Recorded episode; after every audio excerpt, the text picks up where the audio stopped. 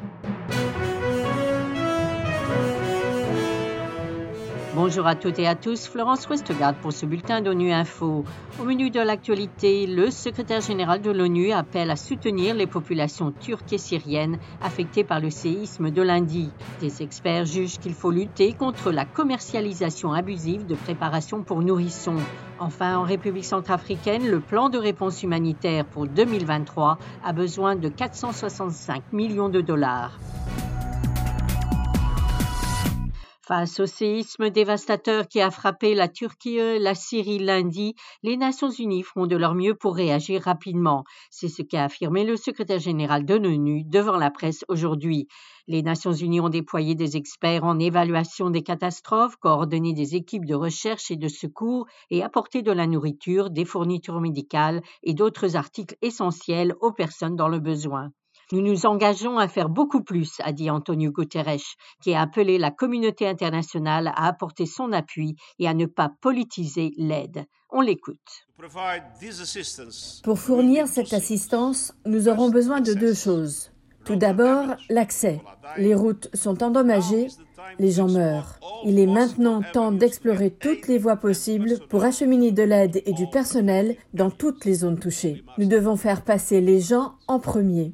Deuxièmement, les ressources. La réponse humanitaire, le Fonds humanitaire syrien et le Fonds transfrontalier syrien a besoin d'un soutien urgent.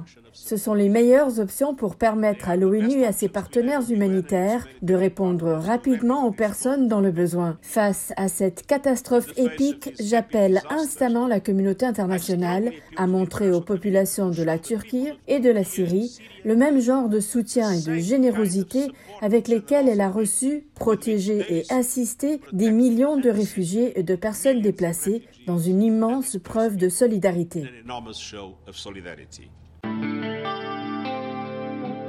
Une nouvelle série de trois articles publiés mercredi 8 février dans la revue scientifique The Lancet détaille l'influence de diverses industries et leur campagne de lobbying contre les mesures de soutien vital à l'allaitement maternel qui mettent gravement en péril la santé et les droits des mères et des enfants. L'un des articles écrits par Nigel Rawlings, un scientifique de l'Organisation mondiale de la santé, dénonce particulièrement le marketing abusif des préparations pour nourrissons. Philippe Coste nous en dit plus. Les bienfaits de l'allaitement maternel sont établis scientifiquement. Il offre des avantages nutritionnels considérables, réduit les risques d'infection et diminue les taux d'obésité et de maladies chroniques des enfants par la suite.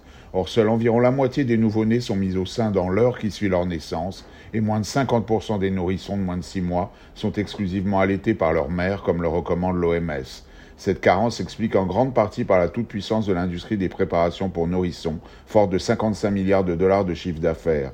Malgré un code de conduite datant de 1981, la commercialisation de leurs produits repose toujours sur des allégations trompeuses qui exploitent les angoisses des parents devant les comportements normaux des nourrissons, suggérant que ces préparations atténuent l'agitation ou les pleurs, qu'ils aident à lutter contre les coliques ou prolongent la durée de sommeil la nuit.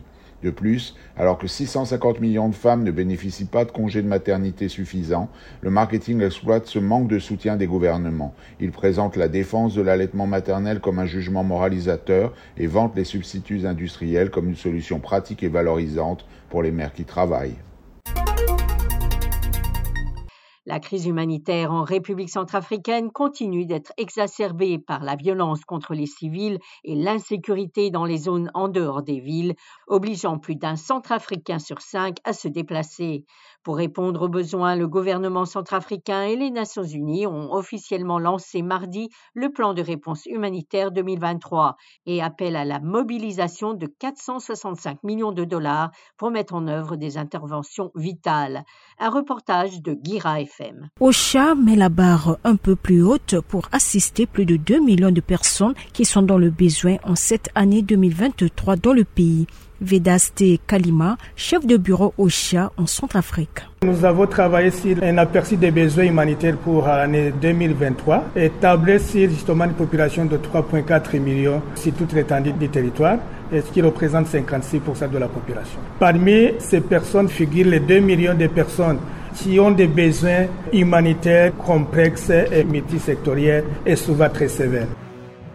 Voilà fin de ce bulletin d'ONU Info. Vous pouvez nous retrouver sur Internet et sur nos comptes médias sociaux, Twitter et Facebook. Merci de votre fidélité et à bientôt.